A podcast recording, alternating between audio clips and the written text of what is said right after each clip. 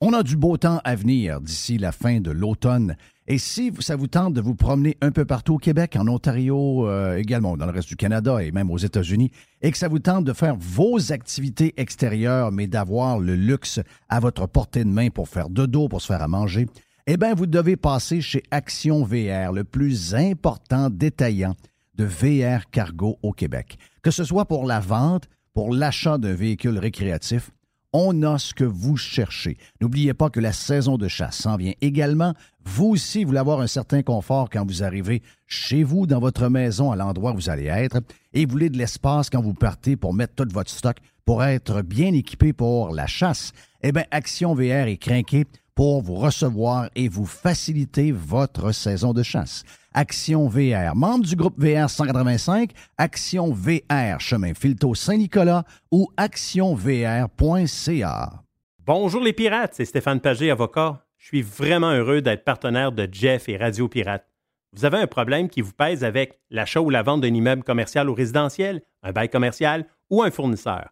Depuis 23 ans, avec mon équipe d'avocats, j'aide les gens à éviter les problèmes ou à trouver les meilleures solutions. Mes clients proviennent des différentes régions du Québec. Contactez-moi facilement sur stéphanepagé.ca. Fournier Courtage Automobile est spécialisé dans l'exportation de voitures d'occasion. Nos contacts internationaux nous permettent d'avoir le meilleur prix pour ton véhicule. Tu nous appelles, on évalue ta voiture et on t'offre le meilleur prix et tu récupères 100% de la valeur des taxes. Sur Facebook, Fournier Courtage Automobile. Vous êtes un employeur et votre régime d'assurance collective vous coûte un bras à vous et vos employés? Faites appel à votre conseiller.net Assurance collective pour réviser votre programme. Vous pourriez être surpris. Contactez-nous, votre conseiller.net.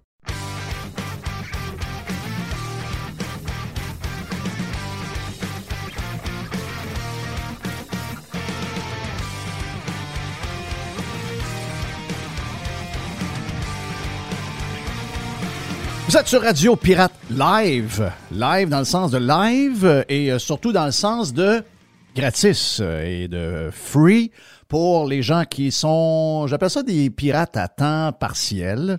Si vous voulez avoir, si vous voulez avoir le droit de mettre votre, euh, dans votre profil Facebook ou encore Instagram ou même peut-être qu'il y en a qui sont sur TikTok, qui sont sur Twitter, etc. Si vous voulez mettre le petit drapeau, vous savez, quand vous allez dans les drapeaux des pays, le premier drapeau qu'il y a, c'est un drapeau de pirate. Si vous voulez mettre votre drapeau de pirate avec votre nom, vous devez être un pirate officiel. Allez sur radiopirate.com et devenez membre de cette belle famille-là. On a fait un 2h20 extraordinaire. Ce matin, on a jasé avec euh, euh, Alain Bégin. Alain Bégin, Alain qui est dans le secteur du transport de camions. Euh, Alain nous a compté, entre autres, regarde, un voyage pour aller mener du stock en Californie, se rendre en Californie, c'était il y a quelques il y a un an et demi, deux ans, c'était 5 000 Et là, en ce moment, du drive pour aller en Californie, c'est 14 000 pour le même, même, même voyage. Donc, l'industrie du camionnage, l'industrie du transport est complètement virée de bord. Donc, on a parlé euh, ce matin avec euh, Alain Bégin. Alain est avec nous autres. On a eu le Dodu. On a eu Dodu, on a jasé plein d'affaires. Même fait une boîte, le Dodu, qui était le fun. Le Dodu pour, euh, pour un kid, c'est beaucoup de choses. Donc, euh, bien le fun. On l'a comme collaborateur régulièrement, euh, une fois par semaine ou à peu près, ici même sur Radio Pirate. Et on avait également Frank, le dédomiseur, qui nous a raconté une belle grande histoire, le fun sur la censure. Et là, ben, nous autres, on commence à vous jaser de, de plein de sujets. D'abord, mon ami Jerry est avec nous autres sur Radio Pirate Live. On aura un peu plus tard Miguel Wallet de l'Institut économique de Montréal. Donc, Miguel, qui est avec nous autres au cours des dernières années, qui euh, fait une première sur Radio Pirate Live et une autre première après. Vous savez que le Canadien va avoir finalement le premier choix. Yes. Il y a des gens qui disaient, ouais, ouais, ouais, le premier choix, c'est-tu le fun? Est-ce que c'est une bonne année pour avoir un premier choix? Est-ce que le premier choix, on sait c'est qui? Est-ce qu'il y a un joueur de concession? Il n'y en aurait pas cette année. Puis les gens sont contents que ce soit le Canadien, mais en même temps, quand vous avez le premier choix, ça veut dire que ça va mal à la shop. C'est parce que vous avez fini dans les derniers. Et au moins, avec le tirage au sort, vu qu'ils étaient derniers, ils ont vraiment eu le premier choix. Donc, faut se réjouir. On va parler avec qui de ça? Ah ah, surprise. Une première sur Radio Pirate Live. On a Gilbert Delorme qui va être avec nous autres, et également Max Truman. Donc, on va faire un genre de vestiaire dans les prochaines minutes pour parler du CH Stand-by aussi jusqu'à la fin. Petite boîte avec Jerry. Beaucoup de, sujets, beaucoup d'actions en ce moment. il y a beaucoup d'affaires, euh, beaucoup de choses euh, en ce moment. Euh, vous savez qu'au Québec, on, est dans les derniers jours. Un, il fait beau, OK? Un, il fait extrêmement beau. 28 degrés à Chicoute, 27 degrés à Québec, 27 degrés à Trois-Rivières, 27 degrés à Sherbrooke, 27 degrés à Montréal, 28 degrés dans l'ouest. Gros soleil. Les gens sont contents, les gens sont de bonne humeur. Ça change toute la patente. Ça ne fait pas baisser le prix du gaz. Ça fait pas baisser le prix du coût de la vie, mais un peu de soleil et un peu de chaleur, ça fait passer la patente un peu mieux dans la gorge. Donc, on souhaite du beau temps. Ça risque d'être comme ça. Demain, demain il y a du 30 degrés sur le tableau. Demain, pour plusieurs régions. Euh, peut-être que pour la fin de semaine, pour certaines régions, ça se pognasse un peu, mais ça reste quand même assez euh, confortable pour le week-end. Donc, euh, masque, ça se termine en fin de semaine. OK? Pour beaucoup de monde, les masques, c'est déjà terminé. Les masques, on est déjà rendu ailleurs. Mais euh, on voit des samedi, officiellement samedi, c'est ça. Le 14 samedi, c'est terminé. Sauf qu'on voit, on voit Alain Laforêt à TVA, lui, euh, Alain Laforêt, il va garder son masque jusqu'à la fin de sa vie. D'après moi, il est, moi, il est même collé là. Il fait, ce qu'il veut, comme on dit. Il fait ce qu'il veut. Il fait ce qu'il oui, veut. voilà. voilà. C'est un genre de statement pour passer un ben message. oui, c'est sûr. C'est bien spécial. Mais euh, au travail, au travail, OK? Euh, je ne peux pas vous dire c'est ce qui va arriver pour le marché de l'emploi dans les prochains mois et les deux prochaines années avec euh, toute l'histoire de, des augmentations de coûts et tout. Est-ce qu'on s'en va vers une crise économique, une augmentation du chômage, etc. etc. J'ai aucune idée. Mais je sais une chose en ce moment, c'est que les travailleurs ont le pouvoir entre les mains. Si vos employeurs sont une gang de woke, OK? Écoutez-moi bien. Si les employeurs que vous avez sont une gang de woke, une gang de peureux, et qui vous exigent encore la semaine prochaine de porter le masque et que c'est une obligation dans leur, pour la, compagnie, que c'est une règle de la compagnie. Parce que vous savez pourquoi? Ils ont peur qu'il y arrive quelque chose, ils ont peur qu'un client dise Ah, moi, j'aime pas confortable, les gens n'ont pas de masque. Et là, ils s'en vont sur Facebook, écrivent ça. Ou encore que même, il y a une éclosion dans la compagnie, que ça devienne public. Donc, ces gens-là ont extrêmement peur le milieu des affaires a été un des milieux ah. les plus décevants des deux dernières années et ça continue d'être de même. Et là, il y a des gens qui disent Hey, mon employeur m'exige de porter le masque. Voici le conseil de Jeff. Quit! Donc, merci, goodbye. Non, non, non, non, non, non, non, non, non, non, non, non, non, non, là, là, wow, wow, wow, wow, enough is enough. Il y a des jobs de disponibles. Vous ne pouvez pas travailler pour une gang de cinglés de même. Ça n'a aucun sens. Les gens, hey, il y a des gens qui ont travaillé avec les masques dans le visage 8 heures par jour depuis des années. Et entre vous et moi, ça n'a pas l'air d'avoir changé grand-chose parce que tout le monde a pogné à COVID au Québec avec deux, trois, même quatre doses, des masques d'en face à longueur de journée, des couvre-feux, tout ce que tu veux. Et finalement, on a pogné à COVID pareil. Donc, euh, my God, s'il vous plaît, là, surtout qu'on le sait, Bill Gates le dit en passant. Bill? Bill, Bill, le dit. Bill Gates a dit. Bill Gates a dit, ouais, euh, finalement, on, on a peut-être exagéré un peu, hein? Pardon? Euh, il, a dit ça, on a peut-être exagéré, mais si on avait su, si on avait su que c'était finalement juste les gens maganés et vieux, on n'aurait pas fait ça de même. Hein? Il y a des gens qui ont été il y a des gens qui ont été censurés. Il y a des gens qui étaient sur YouTube. Il y a des gens qui écrivaient des posts. Il y a des gens qu'on a fait fermer leur, leur, compte sur les réseaux sociaux en disant que ces gens-là, qu'on voyait comme des conspirationnistes, on disait que ces gens-là propageaient de la désinformation. On les a traités de tous les noms. On m'a inclus là-dedans. OK? On m'a inclus là-dedans. On nous en a fait payer le prix à toutes sortes de manières. Et euh, vous savez, ça a brassé pas mal. Ça a brassé beaucoup plus que qu'est-ce qu'on laissait entrevoir? On avait l'air à des gens solides, on avait l'air à des gens qui étaient capables de prendre la pression. La réalité, c'est que dans les deux dernières années et demie, ça a été tough en tabarnache. Parce qu'on nous remettait en question sur ce qu'on disait, on nous remettait en question. On a remis en question mon chum Marc Lacroix. Exactement. Euh, euh, mon chum Yann Sénéchal s'est fait squeezer dans, le coin par la compagnie avec qui il travaille. Ben, il est à son compte, mais il, travaille avec euh, des, compagnies à l'externe. Et là, on, lui posait des questions. Ouais, c'est-tu bon? Ben, regarde, il dit, si vous voulez, vous voulez qu'on coupe les liens, on va les couper, je vais prendre tout mon argent, je vais m'en aller ailleurs avec un autre. C'est tout. Ils ont, changé d'idée. Ils ont changé d'idée quand ils ont vu son compte. Ils ont dit, ouais, OK, hmm. finalement, tu peux continuer. Mais c'est pour vous montrer comment on s'est fait. Et, le temps nous donne quasiment raison sur, sur tous les points. C'est une des plus grandes victoires de la vérité. Et euh, je vous dirais, euh, ça prenait beaucoup de courage pour le faire. On a été très courageux On vous a exposé ce qu'on pensait. J'ai une grosse pensée pour Marc Lacroix. J'ai une pensée pour Denis l'infirmier qu'on a fait écœurer, la gang de Sortons des poubelles, qui ont été jusqu'à écœurer la direction du CIUS quand ils ont trouvé où il travaillait. Le boss du CIUS a eu de la pression de la part du premier ministre pour faire fermer la gueule de ce gars-là, etc. C'est pas beau la censure, hein? Mais savez-vous quoi? On avait fucking raison. On avait fucking raison. Hein oui, Bill Gates l'a dit. Bill Gates a dit Ouais, avoir su, euh, on aurait fait ça différemment. hein. On a paniqué un peu, on a fermé des entreprises, on a fait, euh, on a fermé les commerces, on a, on a mis le monde. Et finalement, on s'est rendu compte que c'était un peu comme l'influenza, ça touchait les gens plus faibles et âgés. Ouais. Ring a bell? Hein? Ring, ring, ring, ring, ring a bell? Ouais, c'est pas mal ce qu'on disait. Mais c'est qu'il y a des gens qui se sont fait traiter de tous les noms. On a dit ça, nous, en. On a dit ça. Regarde, soyons. euh, Peut-être à la fin mars, mais allons-y en avril. Avril 2020 et mai 2020, on est all-in sur ce, sur ce sujet-là. Occupez-vous des personnes faibles, occupez-vous des gens qui meurent. Laissez les jeunes, les jeunes, surtout les jeunes à l'école, laissez-leur faire leur sport, laissez-leur avoir une vie normale, laissez-leur leur vie, puis nous autres aussi. Parce que ce que vous êtes en train de faire, ça va crisser l'économie à terre. On va avoir euh, de l'inflation mur à mur quand ça va partir parce qu'on a bourré de cash le marché, puis on a donné du cash aux gens à rien faire à maison. Ça va provoquer une méga vague de problèmes économiques.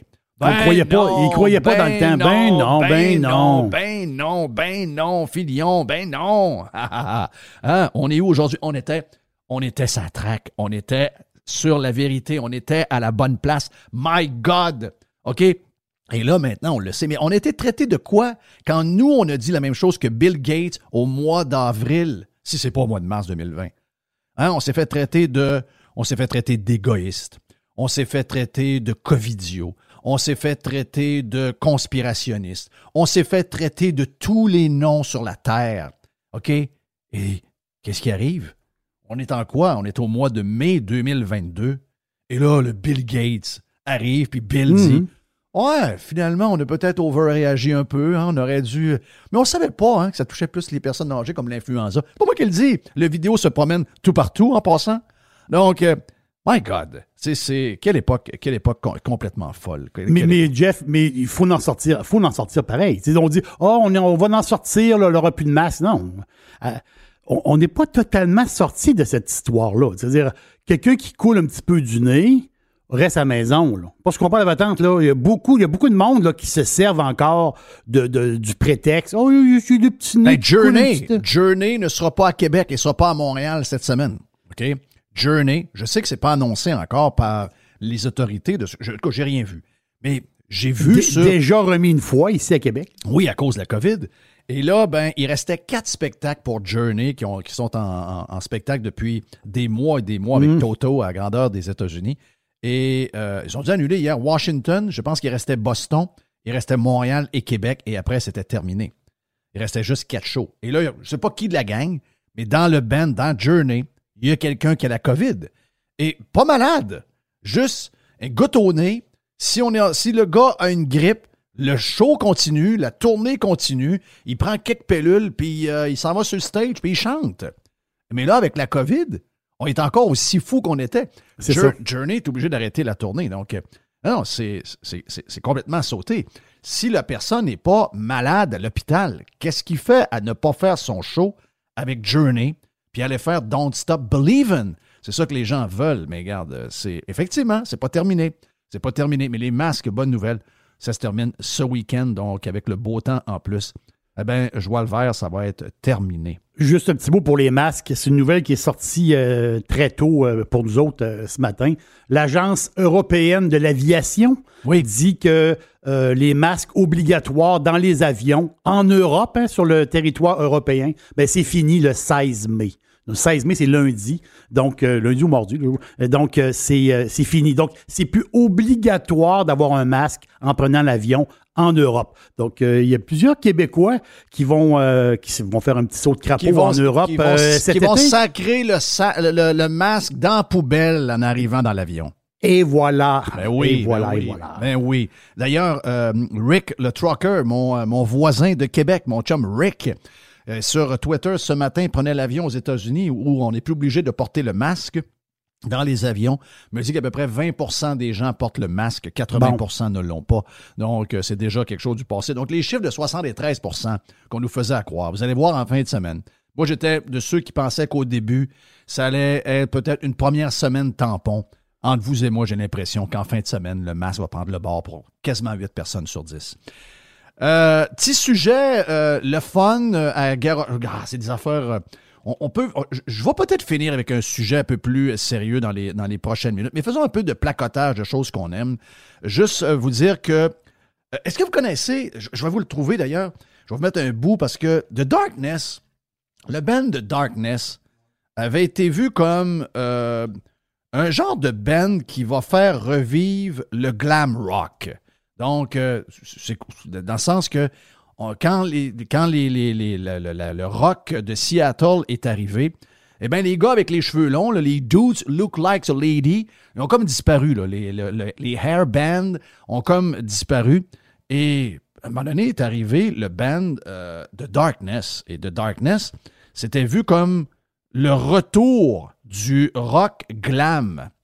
C'était un bon band, mais malheureusement, euh, pour eux autres, ça n'a pas marché.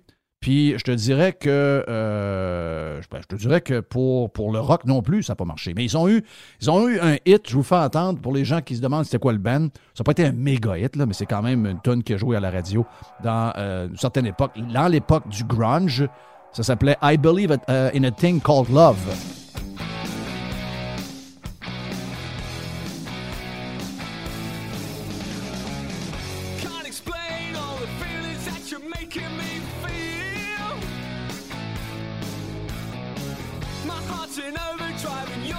Quand même 175 millions de spins sur Spotify pour euh, cette tune-là, c'est quand même pas mauvais. Euh, c'est juste que j'ai aimé sa franchise. Le chanteur euh, du groupe de Darkness a dit il faut absolument que l'entourage de John Bon Jovi lui dise d'arrêter. Parce que John Bon Jovi, le band a fait une méga tournée où on chargeait 200-300 pièces le ticket pour voir Bon Jovi sans euh, Richie Sambora, qui est quand même assez important dans Bon Jovi, entre vous et moi. Et en plus, l'autre gars important, qui est John, est plus capable de chanter. Et là, on suspecte. Ben D'abord, un gars qui est rendu au bout du rouleau, complètement fatigué. C'est ce que le gars de Darkness dit. Il dit c'est même pas nécessairement euh, un mal de gorge puis un problème à être opéré. C'est que tu vois que le gars a plus d'énergie, il n'est plus là pantoute. Et il y a certainement un problème aussi d'oreille. Donc, il s'entend pas. Il dit, c'est affreux. Mais il dit, il dit là, il dit, il a besoin que quelqu'un, soit sa femme, soit euh, ses enfants, soit son gérant, soit Richie Sambora. Richie pogne le téléphone puis il dit Hey, je suis allé te voir euh, dans l'aréna des Panthers euh, il y a trois semaines. John, tu scrapes les tunes. Je sais pas pourquoi les chanteurs ne s'entendent plus. Un moment donné, ils sont pas. C'est triste que je vous dis là parce que je sais qu'il y a énormément de fans de John Bon Jovi qui aimeraient ça que John soit capable de chanter Oh, oh, jusqu'à la fin de ses jours. Mais le gars est plus capable. Même les tunes qui a descendu au bout, le band est tellement rendu lent que les tunes sont méconnaissables. Donc le chanteur de The Darkness a osé dire. Puis ça, ben, il y a comme un dans la communauté rock, dans, le, dans le, le monde des stars de rock and roll, il y a comme un genre de. Il y a comme un, un groupe, tu sais, c'est comme, c'est comme tissé serré, cette affaire-là. C'est-à-dire qu'ils essaient de pas embarquer un par-dessus l'autre parce qu'ils veulent tous se protéger pour que, ben, pour que le cirque euh, marche pour tout le monde. Donc, c'est, je comprends que The Darkness, c'est pas, euh, c'est pas le gars d'Aerosmith. Je, je comprends ça, mais quand même, je trouve que son point est bon. Oui. Et- et- et oui. Comment, tu sais, ultimement, c'est que c'est le fan qui se fait fourrer à payer le gros prix. J'ai manqué de tomber dans la patente. Ma blonde a dit Ah, c'est peut-être le fun d'aller voir Bon Jovi. Moi, je dis Ouais, c'était le 16 avril. euh, C'était le 16 avril. On a manqué, on est manqué y aller. Il y avait 200-300 pièces du ticket. Ça passait un cheveu qu'on y. Puis, mais la veille, la veille c'était à Tampa. Oui. Donc, la question que je te pose, est-ce qu'il n'est pas capable de chanter du tout? C'est- il est vraiment fini? Ou c'est vraiment. On me dit que c'est toutes les shows. Ben, L'affaire, c'est que moi, quand sa- sa- son tour, là, tu sais, t'es le 5, le 6, le 8, le 10, après ça, le 13, le 15, le 16. Ça fait beaucoup de shows pour des gars assez âgés. Là, Oui.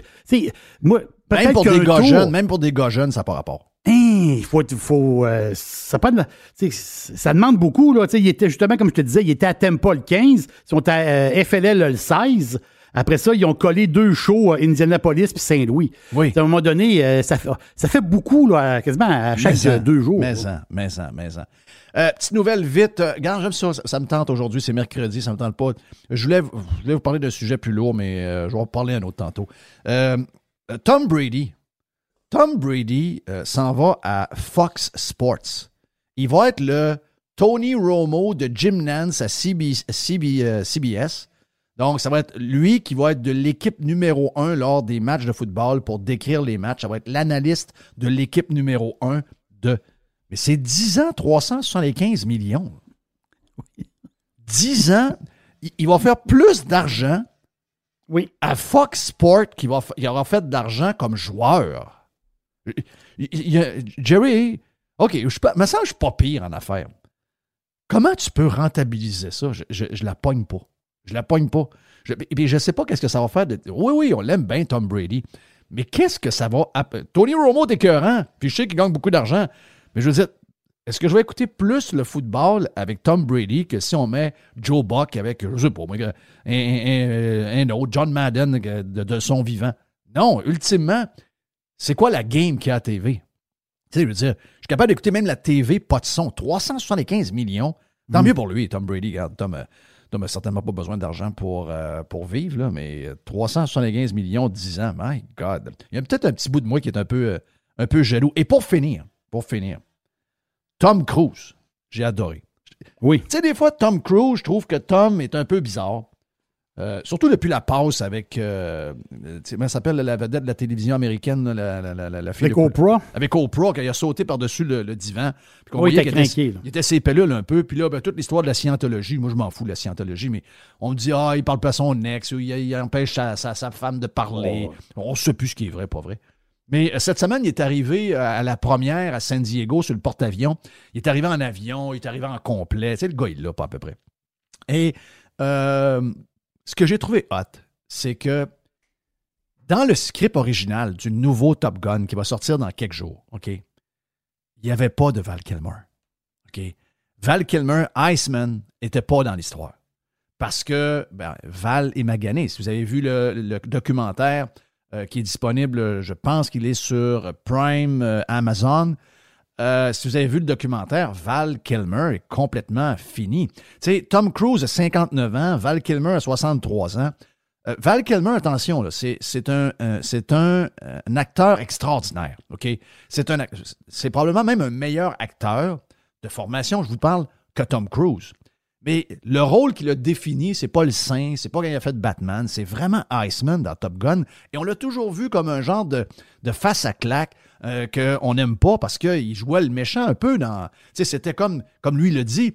Euh, Tom était, donc Maverick était le sel et Iceman, c'était le poivre. Ils, sont, ils étaient indissociables, mais il y en avait un que c'était l'ange, puis l'autre c'était le devil.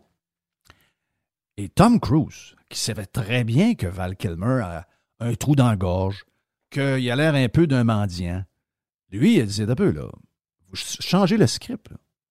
Vous devez, il y, a, il y a une passe où il faut que Val Soit là. Kilmer soit dans le film. Je savais On pas. appelle ça un genre de caméo, je sais pas trop, tu sais, une petite présence. Ah non, non, il va, non, non, il va venir. Il, va- il y, a, il y a un bout, paraîtrait que c'est un, il y a un bout intense qui va arriver dans le film avec Maverick et Iceman. Semblerait que c'est un bout intense. Bon, c'est sûr qu'on pourra pas se, on pourra pas dissocier la maladie de Val Kilmer, donc on va probablement la lier à son personnage aussi. Mais j'ai trouvé ça. Hey, Tom Cruise a dit euh, si pas là, je fais pas le film. là.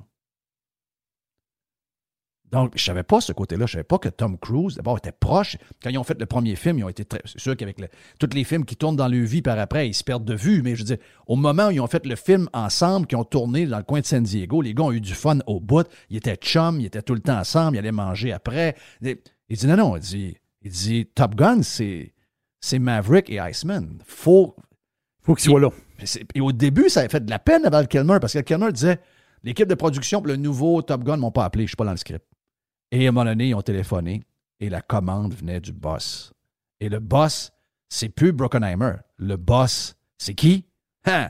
Le boss, c'est. Tom Cruise. C'est Tom Cruise. Hey, Ça l'honore. Ça l'honore pareil. Là, ben oui, dire, dans mais ce- en, oui. mais en, mais en. Hey, vous êtes sur euh, Radio Pirate Live. On a dans les euh, prochaines minutes, c'est pas ce là que je voulais vous mettre, on a dans les euh, prochaines minutes euh, notre chum Miguel de l'Institut économique de Montréal. Également un vestiaire avec Gilbert Delorme et notre chum Max Truman. Et la boîte à Jerry d'ici la fin sur Radio Pirate Live.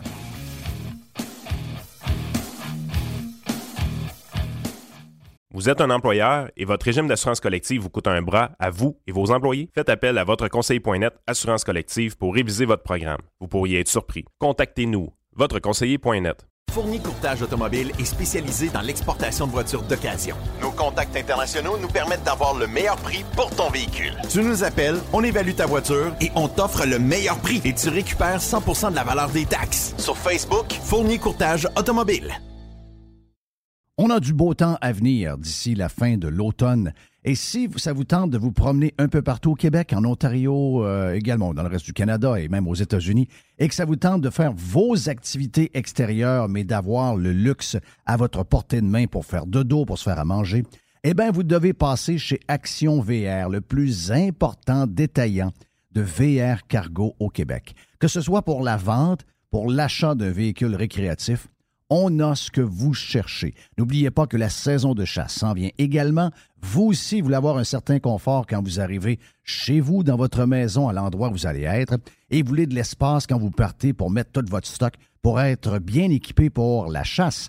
Eh bien, Action VR est craqué pour vous recevoir et vous faciliter votre saison de chasse. Action VR, membre du groupe VR 185, Action VR, chemin Filto Saint-Nicolas ou actionvr.ca. Le groupe Axiste, c'est votre expert en prévention, gestion et formation en sécurité au travail. On vous parle spécifiquement de la formation à l'attention des employeurs et des travailleurs offertes par le groupe Axiste. Parlons-en. Plus de 30 formations vous sont offertes, comme par exemple chariot élévateur, nacelle, espace clos, matières dangereuses et encore plus. Plus que jamais, on est là pour vous, les entreprises, on est là pour les travailleurs. On peut même avoir un formateur en direct en ligne avec vous.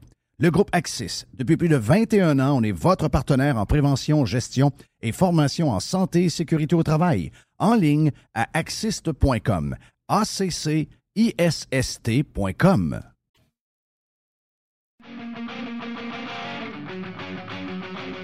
OK, de retour sur Radio Pirate Live. Mon nom est Jeff Fillion. On l'a connu depuis euh, quelques années dans l'année euh, COVID avec euh, ses bonnes interventions économiques. Eh bien, il va être avec nous autres de temps en temps sur Radio Pirate Live. Plaisir d'avoir notre chum Miguel Wallet de l'Institut économique de Montréal. Miguel, bon midi! Bienvenue sur Radio Pirate! Salut Jeff, merci beaucoup. Hey, là, je t'entendais Hey, parler ça va, de, mon ami? Je t'entendais parler de Oui. Tom Cruise euh, avant, la, avant la pause. Je me demandais, tu vas-tu devenir le magazine 7 jours de la radio, là, des rumeurs, des potins sur les acteurs comme J'aime, ça? ouais? mais, non, mais j'aime On tellement l'adore ça. ça, Ben oui, parce que Ben vous oui. pouvez pas. Ça nous toi, tu es trop jeune. Tu peux pas. Euh, T'es pas capable de faire le lien comment Top Gun a été gros. c'est C'est le film qui a soudé ensemble mon chum Jerry Ben avec oui. sa femme Lynn Ah il y a ouais? 30 quelques années, il y a 35 ans. Pas, pas mal 36. C'est un des plus gros. 36 ans, donc euh, c'est. Tu vas tout comprendre. Ah. Je ne sais pas si tu as vu le premier, même si c'est Ben un oui. peu vieux. Non, pour, je l'ai euh, vu, pour- mon père, il non. me cassait les oreilles avec ça. Ah, Mon père. Ton père, Mon je l'adore. Un Ton bon Jack. père, je l'adore. Je l'adore, ton père. Hey, euh, Miguel, on a, on, a, on a brassé pas mal hier, euh, tous ceux qui viennent fouiller dans nos poches. Le coût de la vie, c'est incroyable, tout ce, que, tout ce que ça peut coûter maintenant. Beaucoup de monde ambitionne. Je te donne un exemple, puis je sais qu'on va, on va bifurquer sur un paquet d'affaires, mais tout le monde ambitionne en ce moment. Quelqu'un euh, nous écrit et nous dit Hey, euh, j'avais euh, toute la- la- la- l'enveloppe de la maison à faire faire. On l'a fait en aluminium. et j'imagine que c'est une bonne maison. Mais le contracteur chargeait 90 000 pour faire l'enveloppe en aluminium de la résidence. Et là, le gars qui est habile de ses mains dit Attends un peu, wow, wow, wow, minute, je vais le faire moi-même, je vais commander le stock par moi-même. Ça lui a coûté 25 000 de stock Et pour une job qui devait durer deux semaines, l'entrepreneur se prenait 65 000 pour la même job. Donc là, on est dans un, en- un- un- dans un environnement économique où tout le monde est pris par le manque de personnel, les congés reliés, Ben oui. euh, je vous dirais, à la COVID qui arrive à tout bout de champ, à la minute que quelqu'un a une goutte au nez, euh, les manques de, de, de, de matériel, donc euh, tout ça ensemble, le prix de l'essence, le prix de l'énergie. Et sais-tu quoi? À part nous autres qui en parlent, est-ce que tu vois du monde s'exciter? Le Bloc québécois parle qu'il faut enlever la prière euh, à la Chambre des communes. Ensuite, tu as les, euh, les politiciens qué- québécois qui semblent bandés sur l'histoire du climat et de l'étalement urbain. Mais personne ne parle vraiment du coût de la vie. Mais à chaque semaine, les Québécois sont, qui étaient déjà pauvres parce qu'ils donnent tellement d'argent en impôts, les Québécois se font vider les poches du peu qui leur reste. C'est incroyable. Et il n'y a pas un mot sur la game de personne. Ben non, effectivement. Puis euh, le bloc euh, vont nous enlever la dernière chose qui nous reste, soit de prier devant l'inflation parce qu'on peut plus rien faire. Oui. Fait que Mais on ne peut plus rien faire. Ben non. Puis en ce moment, comme tu le dis, l'inflation aux États-Unis, ça a sorti ce matin 8,3 OK? Ça s'en vient au Canada. Puis qu'est-ce qui est plate dans tout ça, c'est qu'effectivement, il y a des entrepreneurs là, pour des maisons, pour des rénovations, tout ça, qui vont charger super cher.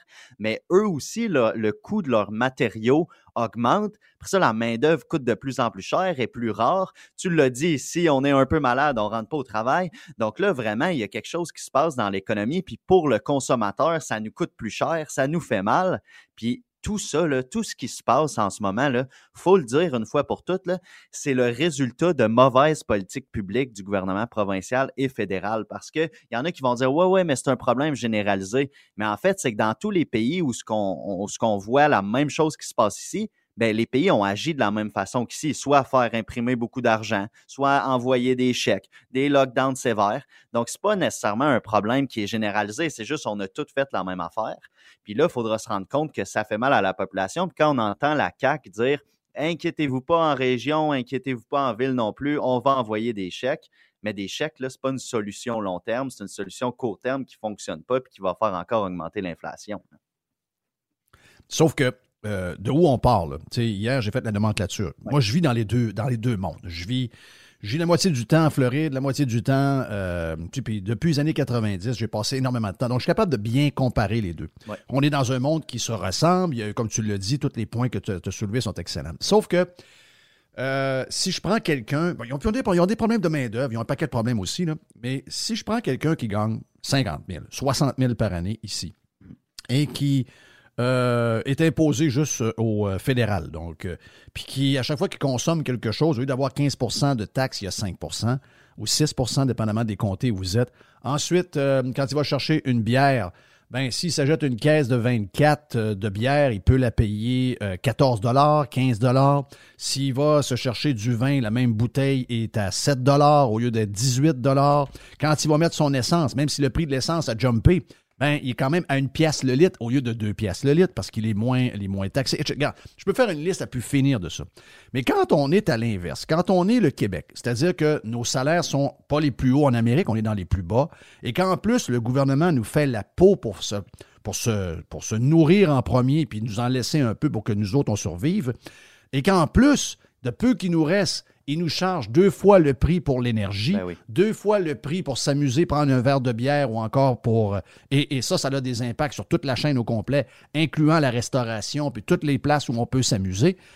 Donc là, on est dans une... Dans, parce que, tu sais, là, je le vois, là, les, les- les- les gens sont désabusés, euh, ont pas de plaisir. Donc là, les, les vacances, ah ben là, on a, on a un, un pick-up, j'ai une roulotte, mais là, m'en aller où je voulais m'en aller, ça va me coûter aller-retour 1200 dollars avec la roulotte et l'essence. Donc là, je vais rester un peu plus proche. Donc, ce que ça fait, c'est, c'est que, ultimement, Miguel, c'est que ça, ça, ça démotive les gens parce que, à la fin de la journée, on veut avoir un peu de plaisir. Mais là, le plaisir, on n'en trouve plus nulle part. Tu l'as dit, il reste seulement la prière. Ben, c'est ça. Puis, tu sais, Jeff, je pense qu'il y a une analogie à faire. Quand tu pèses 300 livres, là, puis tu veux perdre du poids, c'est beaucoup plus facile quand tu pèses 300 livres que quand tu en pèses, je sais pas, moi, 175, puis tu veux te rendre à 150. Mais les Américains, en ce moment, sont à 175 livres, puis nous, au Québec, on est à 300 livres. On a un État qui est énorme, puis là, ça serait facile de couper dans notre poids, mais qu'est-ce qu'il faut quand on veut maigrir? Il faut de la volonté. C'est ça qu'on n'a pas au Québec, de la volonté. Puis il faut être intelligents dans nos moves parce que là, l'État est tellement partout, on est tellement surtaxé, on est tellement surréglementé que ça serait tellement facile nous rendre meilleurs mais ça n'arrive pas. Donc là, comment ça, même qu'en ce moment, avec toute l'inflation qu'on voit, la population qui dit j'ai de la misère à joindre les deux bouts, j'ai de la misère de finir ma fin de mois, puis le gouvernement ne fait rien par rapport à ça. Et encore une fois, le gouvernement de la CAQ a dit non, on va pas baisser les taxes sur l'essence parce que là, ça va aller aux pétrolières, c'est pas bon pour les changements climatiques, blablabla. Ben, là, un moment c'est que le gouvernement nous dit carrément, garde, vivez ce que vous avez à vivre en ce moment, soit de payer toujours plus cher, de vous appauvrir, puis nous, on fera rien. C'est ça qui arrive. Puis il faut de la volonté du gouvernement provincial et fédéral et aussi de la Banque du Canada. Parce que là, on a vu que la Banque centrale aux États-Unis, ils ont dit nous, on va les augmenter rapidement les taux pour freiner un peu euh, la montée des prix. Là, au Canada, c'est pas trop clair. On nous dit ouais, mais là, l'inflation est peut-être un peu transitoire. Donc, on dirait que tout le monde se lance la balle, puis un moment donné, la balle va éclater, puis c'est sa population que ça va éclater. Est-ce que vous avez regardé à l'Institut économique, euh, bon, on sait, là, il faut arrêter de, faut arrêter les déficits, il faut arrêter d'imprimer de l'argent, ça, on sait ça. Ouais. Il faudrait enlever la, la TVQ au moins sur l'essence pour donner un break, surtout que c'est des entrées d'argent que le gouvernement n'avait pas euh, escomptées dans ses, dans ses budgets, donc ils sont en train de s'enrichir sur le dos des gens qui, eux, sont en train de s'appauvrir. Mais est-ce que il y a des choses rapidement? J'ai posé la question hier à, à- à- à mon ami, euh, ben, j'ai posé à Yann Sénéchal, j'ai posé également à Joamel. Euh, Est-ce que vous autres avez des, solutions pour que il y ait un- une réaction rapide, pour qu'on le voit rapidement? Si, mettons, il y a un nouveau gouvernement qui rentre au pouvoir au mois d'octobre, est-ce qu'il y a des choses? Parce que ce que je vois, c'est que c'est c'est across the board. Il y a tellement de choses qui ont provoqué tout ça. Et c'est pas seulement une ou deux ou trois. C'est des années et des années de réglementation, des années et des années de contrôle du gouvernement sur des prix planchers, sur de la gestion de l'offre, sur tout ce que tu veux. Et tout ça est en train de nous péter d'en face en même temps. Est-ce qu'il y a quelque chose qu'on peut faire rapidement pour soulager les ménages québécois? Ben, ça, je pense que c'est la grosse question. Puis en ce moment, euh, l'approche devrait être par secteur. Je te donne l'exemple du gouvernement Ford en Ontario. Ils ont dit, regarde, dans, l'immobilier, les prix augmentent en fou, il faut faire quelque chose. Fait que eux, ce qu'ils se sont dit, c'est qu'ils ont mis euh, une équipe d'experts là-dessus. Ils ont dit, garde, on va trouver des solutions. Puis une des solutions qu'ils ont trouvées, c'est de faciliter, le, le- le- faciliter rapidement le travail des promoteurs immobiliers pour qu'on puisse construire rapidement.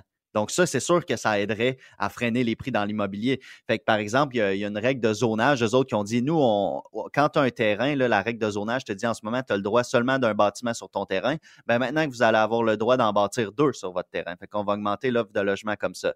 Après ça, ben, d'enlever la taxe sur les carburants en Alberta, ça a diminué le coût à la pompe de 10 cents. Donc ça, ça, ça, ça va se répercuter ensuite sur le prix, mettons, des aliments, le prix du transport et tout ça. Donc ça, c'est quelque chose qu'on peut faire maintenant. Puis au Québec, on a de la place aussi pour diminuer les impôts des gens. Donc ça aussi, ça peut être quelque chose qui peut être fait présentement. Puis euh, les entreprises au Québec, je pense qu'on l'a vu pendant la pandémie, ils ont souffert énormément. Ça, je pense la réponse devrait venir du municipal, d'essayer de voir euh, pour les taxes euh, municipales qu'on, qu'on- en fait, qu'on prélève des entreprises. Là, on pourrait donner un petit break. Là, on devrait essayer de leur rendre la vie plus facile. Fait que je pense que les gestes les plus faciles à prendre en ce moment, c'est d'enlever quelques règlements, puis d'enlever quelques taxations qui pourraient aider la population puis les entreprises. Mais est-ce que je rêve? On va peut-être à l'inverse, parce que si... euh, Ben oui. Je sais que, je sais pas pour quelle raison, là, mais le milieu des affaires puis le milieu des décideurs à Montréal lisent encore la presse comme si ce journal-là était le même journal qu'il y a 15 ans. C'est un journal, c'est un genre de blog étudiant un peu drôle à lire avec une genre de une gang d'activistes green qui ont pris le contrôle de la patente. Et là, eux autres, ils font une fixation avec la gang de Radio-Canada, puis euh, ils font une fixation sur le climat. Ouais. Alors qu'on vient d'avoir encore une fois un de nos pires hivers, un de nos pires printemps. Ben, regarde, cette semaine, il fait beau, ils sont chanceux. Mais euh, ils, sont, ils sont bandés là-dessus. Et là, c'est l'étalement urbain. On, parle- on a, même Jean-Marc Fournier. Des gens qui ont vu ce gars-là comme potentiel PM. Jean-Marc Fournier qui nous dit ça prendrait un ministère du territoire. Et le but, c'est d'arrêter tout développement un peu partout au Québec pour densifier même les petites villes qui sont actuellement les villes où les gens vont s'installer. C'est des jeunes qui vont s'installer. Je, trouve ça très drôle de voir ces gens-là nous dire Ah, vous savez, les jeunes, hein, nous, quand on est vieux, on comprend pas trop, mais les jeunes, les autres, ils ont à cœur le climat. C'est les jeunes qui vont s'installer à l'autre bout du monde pour avoir une petite maison à un prix raisonnable. C'est c'est pas les gens de, de 60 ans qui font ça. C'est des jeunes qui, actuellement, sont en train de créer l'étalement urbain ou encore de remplir certaines régions qui est en train de perdre du monde et qui, finalement, Oui. vont avoir une démographie positive.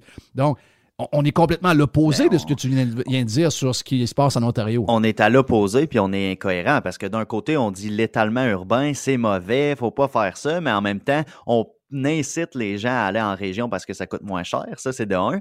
Puis de deux, on dit il faut densifier. Ben, essaye de construire dans un centre-ville, toi, Jeff. Essaye de construire dans une ville. C'est tellement long. À Montréal, là, avoir des permis, des fois, ça peut prendre 465 jours. Donc, c'est plus qu'un an. Après ça, tu as toute la bureaucratie, les taxes, tout ça. Fait que même si on voulait densifier, en ce moment, il y a tellement d'incitations à ne pas densifier parce que ça nous coûte cher, il y a de la paperasse. Fait que là, on est, on est vraiment dans un monde incohérent où on pousse les gens à faire de l'étalement urbain, mais on n'en veut pas. Après, on veut densifier, mais en même temps, on veut pas trop. Fait qu'on est comme pogné dans une spirale qui fait aucun sens. Puis là, il faut vraiment s'asseoir puis essayer de regarder ça froidement puis se dire, voyons donc, là, ça n'a pas de sens, qu'est-ce qu'on fait? Puis pendant ce temps-là, il y a plein de juridictions dans le monde. Si on regarde le Texas, plein d'autres États qui se disent, regarde, nous, on veut attirer des business, on veut attirer des promoteurs immobiliers, on veut attirer du monde. Puis eux ont vraiment une, une vision qui est, euh, qui est complètement opposée à la nôtre au Québec, où ce qu'on dirait qu'en Ouais, mais moment, ils on- ont, ils ont- oui, mais ils ont, ils ont une vision, ils ont un plan aussi. Ben Moi, oui. je, je le vis un peu dans la ville où je suis. Là, je vois la construction des, des- je vois la construction des, des, euh, des boulevards quatre voies. Je marchais cette semaine à deux, trois endroits avec ma blonde. Puis je me disais, mais qu'est-ce qu'ils sont en train de faire là? Des boulevards euh, magnifiques dans le champ. Hmm. Ben, c'est parce que eux bâtissent avant. L'histoire du maire de Saint-Lin de cette semaine, c'est très drôle. Ouais. Je veux dire, c'est c'est le modèle québécois, c'est-à-dire qu'on a rajouté des, plein de maisons à Saint-Lin, qui est, qui, qui, est- qui est dans le coin de, de Mascouche. Et là, ben, les gens sont allés s'installer là parce que les terrains étaient abordables, il y a une belle qualité de vie, etc. Et là, ils sont obligés d'arrêter le développement. Ils pensent que c'est parce que le maire est woke. La réalité, c'est parce qu'il n'y a plus d'eau et que les routes qui amènent à Saint-Lin sont toutes débordées d'un bord et de l'autre parce que on vit avec les routes de 1950 et on n'a pas d'argent pour les faire avant le développement. On fait ça à l'envers. De- Partout ailleurs, le boulevard à quatre voies est installé avant les maisons. Puis on, a- on dit qu'on n'a pas d'argent pour les routes, mais on n'est pas ouvert à d'autres modèles, comme aux États-Unis, où ce que tu sais, tu es en Floride, tu vois qu'il y a des autoroutes qui sont commanditées par des entreprises, où ce que euh, il y, a, il y a des postes de péage, où ce que finalement c'est utilisateur-payeur. Donc euh, ça, c'est une façon de Ben, financer. ici, c'est les développeurs qui font les boulevards. Ben c'est, oui. les, développeurs qui ont les quartiers qui développent les boulevards. Ils les remettent à la ville après, mais l'infrastructure est faite par le développeur. Mm. Mais on fait ça à l'envers parce que si on n'a pas de plan, si on n'a pas de stratégie quand on fait ça d'urbanisme ou d'étalement, en fait, ben après ça, on se ramasse avec quelque chose qui fonctionne pas ou ce qu'on se retrouve avec des entonnoirs pour embarquer sur un pont ou ce que le trafic est beaucoup trop, long. Et là, les gens se disent Ah ben, tant qu'à attendre 40 minutes dans mon char, je vais travailler de chez nous en région. Fait que là, on fait de l'étalement urbain. Oui. C'est vraiment cette Et là, incohérence. mais, mais t'as peu. Là, oublie pas que, oublie pas, Miguel, que s'ils n'ont pas Internet, parce qu'ils travaillent à distance, sont installés dans un genre de village, on va donner des milliards, on va donner un milliard pour 700 millions de dollars à Bell, Vidéotron et TELUS pour qu'ils amènent la fibre optique à ces gens-là qui sont dans le bois. Là. Je veux dire, c'est- Ben, ben, hier, j'ai posé la question sur Twitter parce que j'ai trouvé de quoi que le gouvernement du Québec a dépensé 50 millions OK, pour 10 000 foyers en région éloignée pour y offrir l'Internet via Starlink, la compagnie sais, de, de- d'Elon Musk pour euh, l'Internet par satellite. Et là, j'ai été voir sur le site de Starlink, puis euh, l'appareil qui te permet d'avoir l'Internet, c'est environ 600 pièces, Oui. 600-700 pièces. C'est ça. Mais là, à 50 millions pour 10 000 foyers, ça revient à 5 000 par foyer. Fait que j'ai posé la question, il y a une couple de journalistes qui m'ont écrit, puis ils m'ont dit Ouais, mais en fait, c'est qu'on a réservé de la bande passante, ces satellites, puis on a financé l'envoi de nouveaux satellites dans l'espace pour ces 10 000 personnes-là, 10 000 foyers-là. Et là, je me dis, voyons, est-ce qu'on a un plan au Québec où on fait juste lancer de l'argent pour dire Ah oui, oui, on, a fait nos promesses électorales? Ça, marche pas, ça. C'est- C'est c'est complètement jeter de l'argent par la fenêtre. Puis après, on dit qu'on n'a plus d'argent pour nos écoles, on n'a Ben plus oui. d'argent pour nos routes. Puis là, vraiment, il faut il faut qu'il y ait un changement de cap. là. Hey, CPE, je sais que vous avez fait quelque chose sur les CPE. Est-ce que le modèle de CPE, c'est drôle que ce modèle-là est copié par personne. Oui, effectivement. Ben, on a un modèle au Québec qui est copié par personne parce qu'il y a le même problème que notre système de santé, c'est que les CPE, c'est géré par l'État et financé par l'État. Toujours ça au Québec, géré par l'État, financé par l'État. Mais dans les CPE, je me disais, pourquoi on ne fait pas comme en Europe, puis qu'on laisse ça au privé, la gestion des garderies privées, puis que nous, on donne l'argent aux parents, puis l'argent va suivre l'enfant. Fait que si toi, tu as le goût d'envoyer euh, ton enfant à la garderie du coin parce que tu la trouves bonne, de bonne qualité, bon, ben l'argent va suivre ton enfant, va aller là. Puis si tout d'un coup, elle devient de mauvaise qualité, ben tu l'envoies quelque part d'autre. Un peu comme quand on décide euh, le midi d'aller luncher d'un restaurant, c'est pas différent. S'il y a un restaurant qui est bon, on y va. S'il est pas bon, on n'y va pas. Puis c'est ça qu'en Europe, ils font. Puis en ce moment, on dit qu'il n'y a plus de place en garderie. Mais l'affaire, c'est que les places en garderie privée, là, depuis 2003, ils ont augmenté de 25% par année alors que dans le public, dans les CPE, ça a augmenté de 2% par année. Donc, on voit que l'État n'est pas capable d'offrir davantage de places aux jeunes. Alors, pourquoi on ne se tourne pas vers le privé tout en aidant les parents à payer pour le privé? C'est ça au Québec. Je pense qu'il y a une mentalité que Et c'est... probablement qu'en bout de ligne, par tête, par jour, ça va coûter un 10-12 piastres de moins que ça coûte en ce moment. Et on ne serait pas pris par euh, le méga syndicat, syndicats. Qui à tout bout de champ Et reste, voilà. euh, nous met, en tout cas, il nous met dans le trouble. Ben oui, ben oui. Mais là, ben Mathieu oui, ben Lacombe, ben oui, il a ben dit, euh, c'est le ministre, ben, Lacombe, il a dit qu'il il veut trouver des solutions aussi pour du gardiennage le soir, du gardiennage la nuit. Mathieu oui, c'est ça. Là, il dit, on va leur- les montées de salaire de 4% on va faire des offres pour que. Un, il manque d'éducatrices, là. On, on fait compte, il y, a, il y a eu beaucoup de monde qui sont partis, des Gardiennes. gardiennes. Il y en a plein qui sont partis, mais c'est pas 4% de salaire qui va faire rentrer du monde la nuit, là. Ça, ça, c'est. Mais- euh, mais c'est- oubliez ça, oubliez ça. Puis le syndicat, qu'est-ce que dit le syndicat de la, la CSQ? Ouais, il dit, on va regarder ça, là, faut renégocier les salaires à la base. Ben, c'est sûr. Ils vont demander à la Lune, ils vont demander la Lune.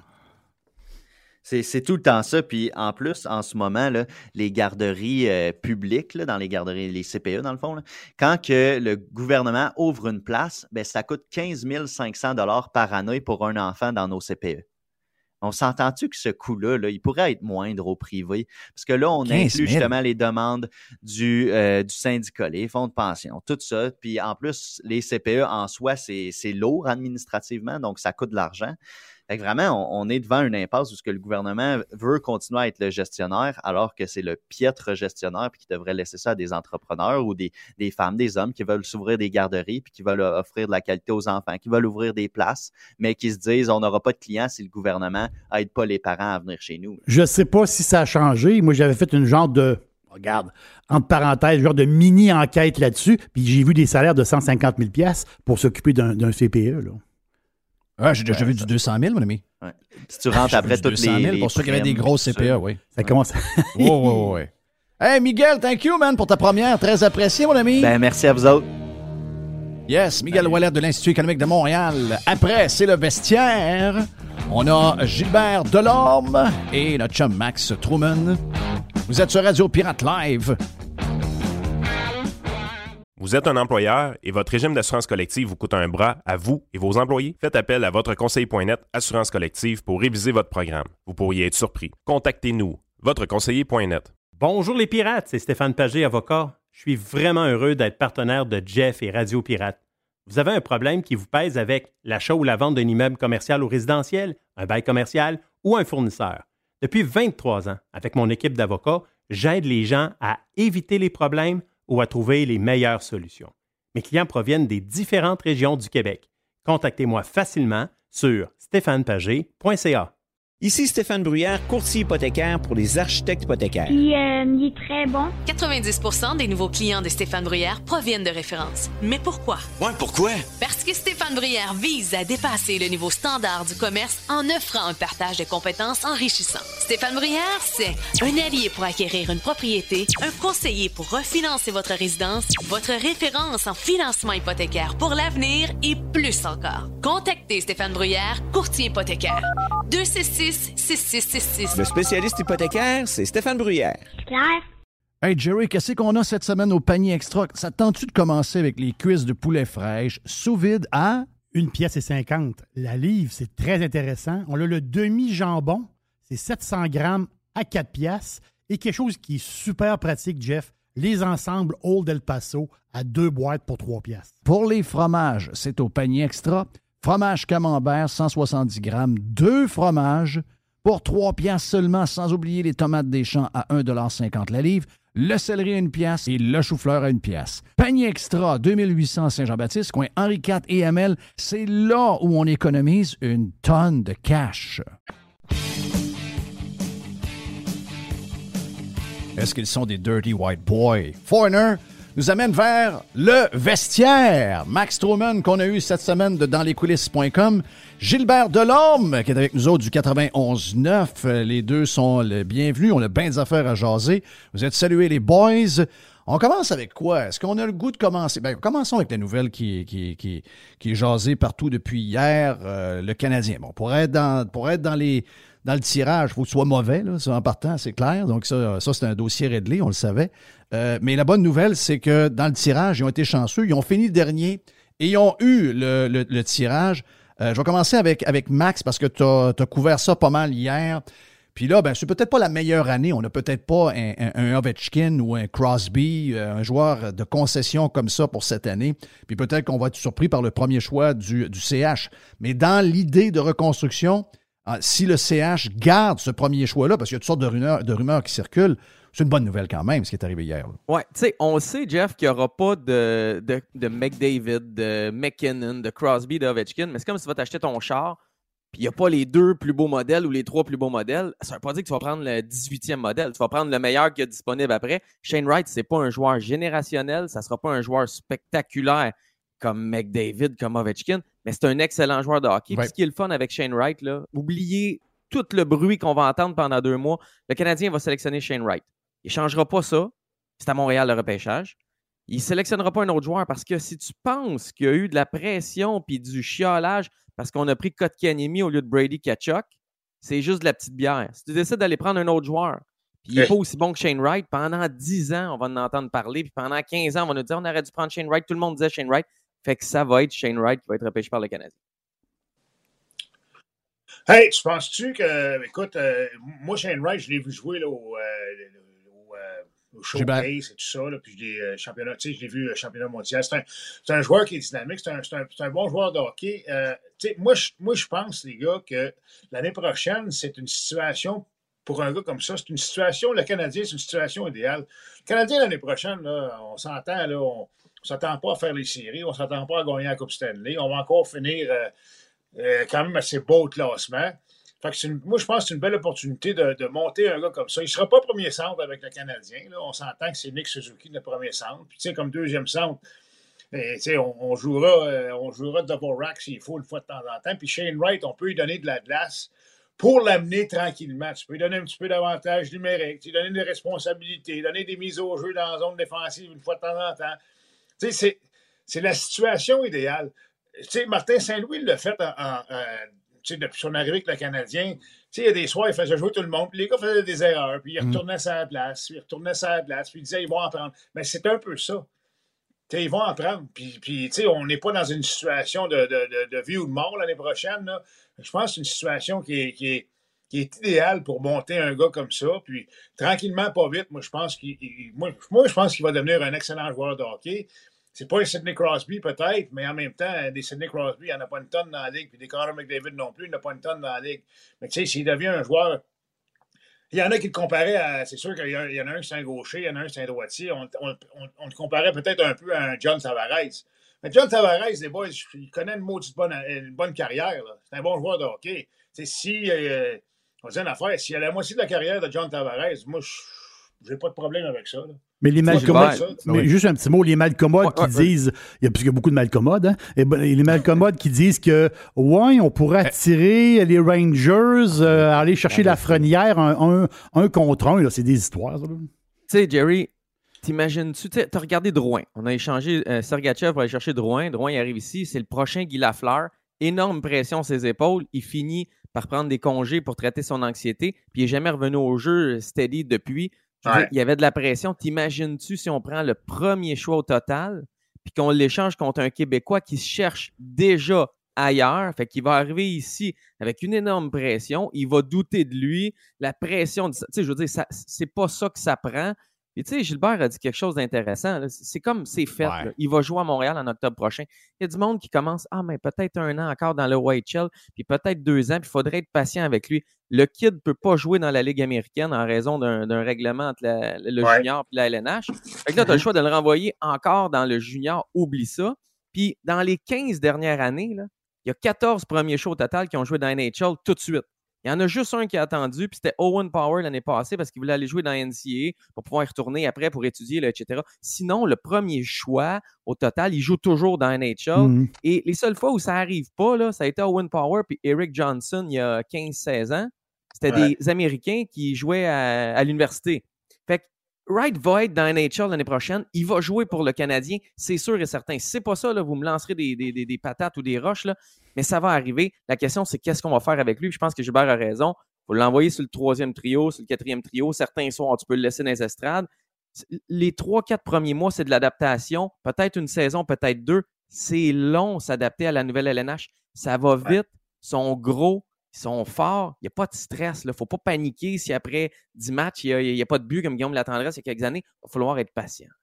Jonathan Huberdeau, là, les gars, Jonathan Huberdeau, juste pour prendre lui, il connaît une bonne saison, c'est un maudit bon joueur de sa première année, 14 buts, sa deuxième année, 9 buts, sa troisième année, 15 buts. C'est c'est pas, euh, pas des chiffres achetés à terre, là, Jonathan Huberdeau. Là. Regarde, on était patient avec lui, il s'est développé tranquillement parce que les Panthers, c'était dans, un, cycle de, reconstruction, si tu veux. Puis regarde le joueur qui est devenu. Là.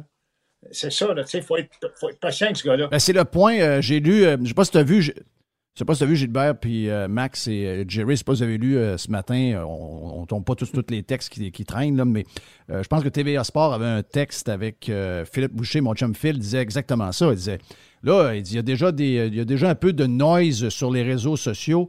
On le sait que c'est pas un joueur de concession, c'est le meilleur joueur de disponible, mais on le sait pas, ça. Ça se peut que ce gars-là devienne pas mal meilleur que les. Je sais pas pourquoi on est comme ça avec des kids. Il n'a pas fini de se développer. Et la, fenêtre de développement pour lui, elle est idéale parce que, comme tu l'as dit, Gilbert, le Canadien est dans ce mood-là. Ils ont le genre de coach pour le faire, ce qui n'était pas le cas avant. Donc, pour lui, tout est enligné. Et qui nous dit que dans quatre ans, ce gars-là, c'est pas un gars dominant, que c'est pas justement un Huberdo.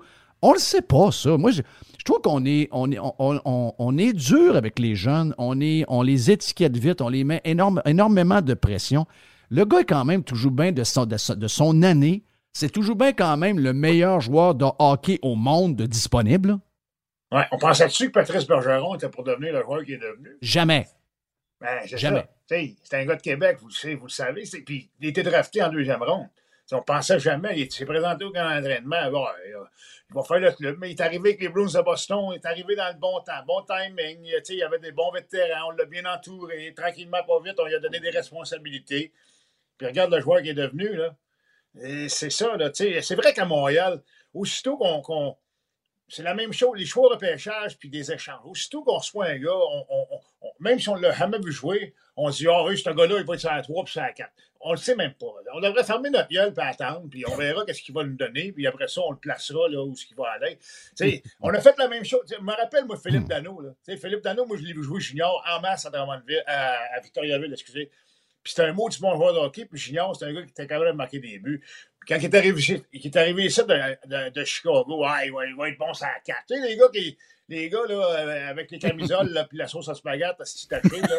Euh, on, on va le mettre sur la 4. On va le mettre sur la 4. Philippe On va le mettre sur la Dano. quatre. On le connaît même pas. Regardez qu'est-ce Ben qu'il fait, puis regardez qu'est-ce qu'il fait à Los Angeles, Philippe Dano, là. C'est ce qui est fun de de- hockey, là. Ce qui est le fun avec Wright, c'est que son, tu sais, son plafond, OK, il est peut-être, peut-être moins élevé, mettons, que Logan Cooley. Mettons, il y a un potentiel, Cooley a peut-être un potentiel d'être meilleur à long terme. Ce qui est le fun avec Wright, c'est que son plancher, il a de l'air haut.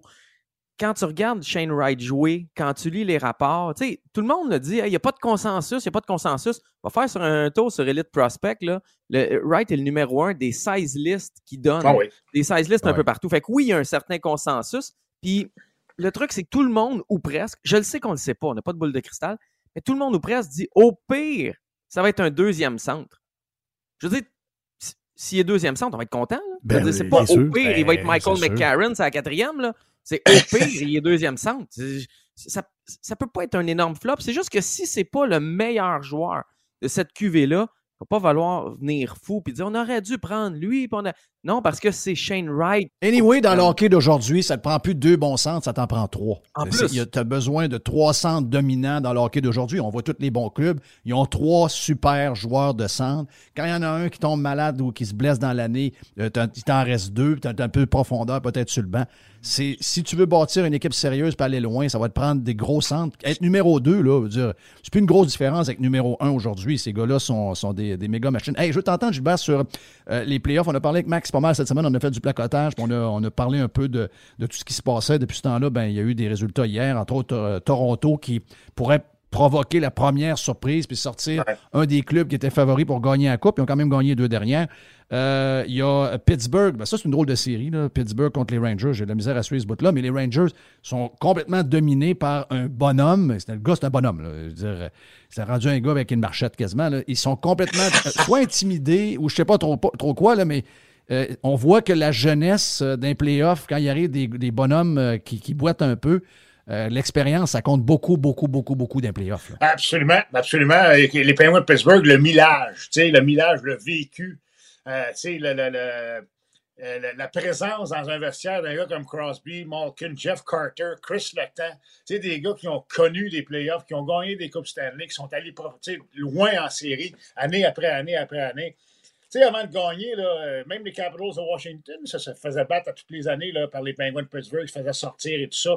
Ça prend des années avant d'apprendre à gagner. Puis, honnêtement, je pense pas que les, euh, Rangers ont ça, euh, ont ce gars-là dans leur vestiaire. Oui, ils ont des bons joueurs. Tu sais, Panarin est un bon joueur, Zibanejad est un bon joueur, Chris Kreider connu une très, très bonne saison.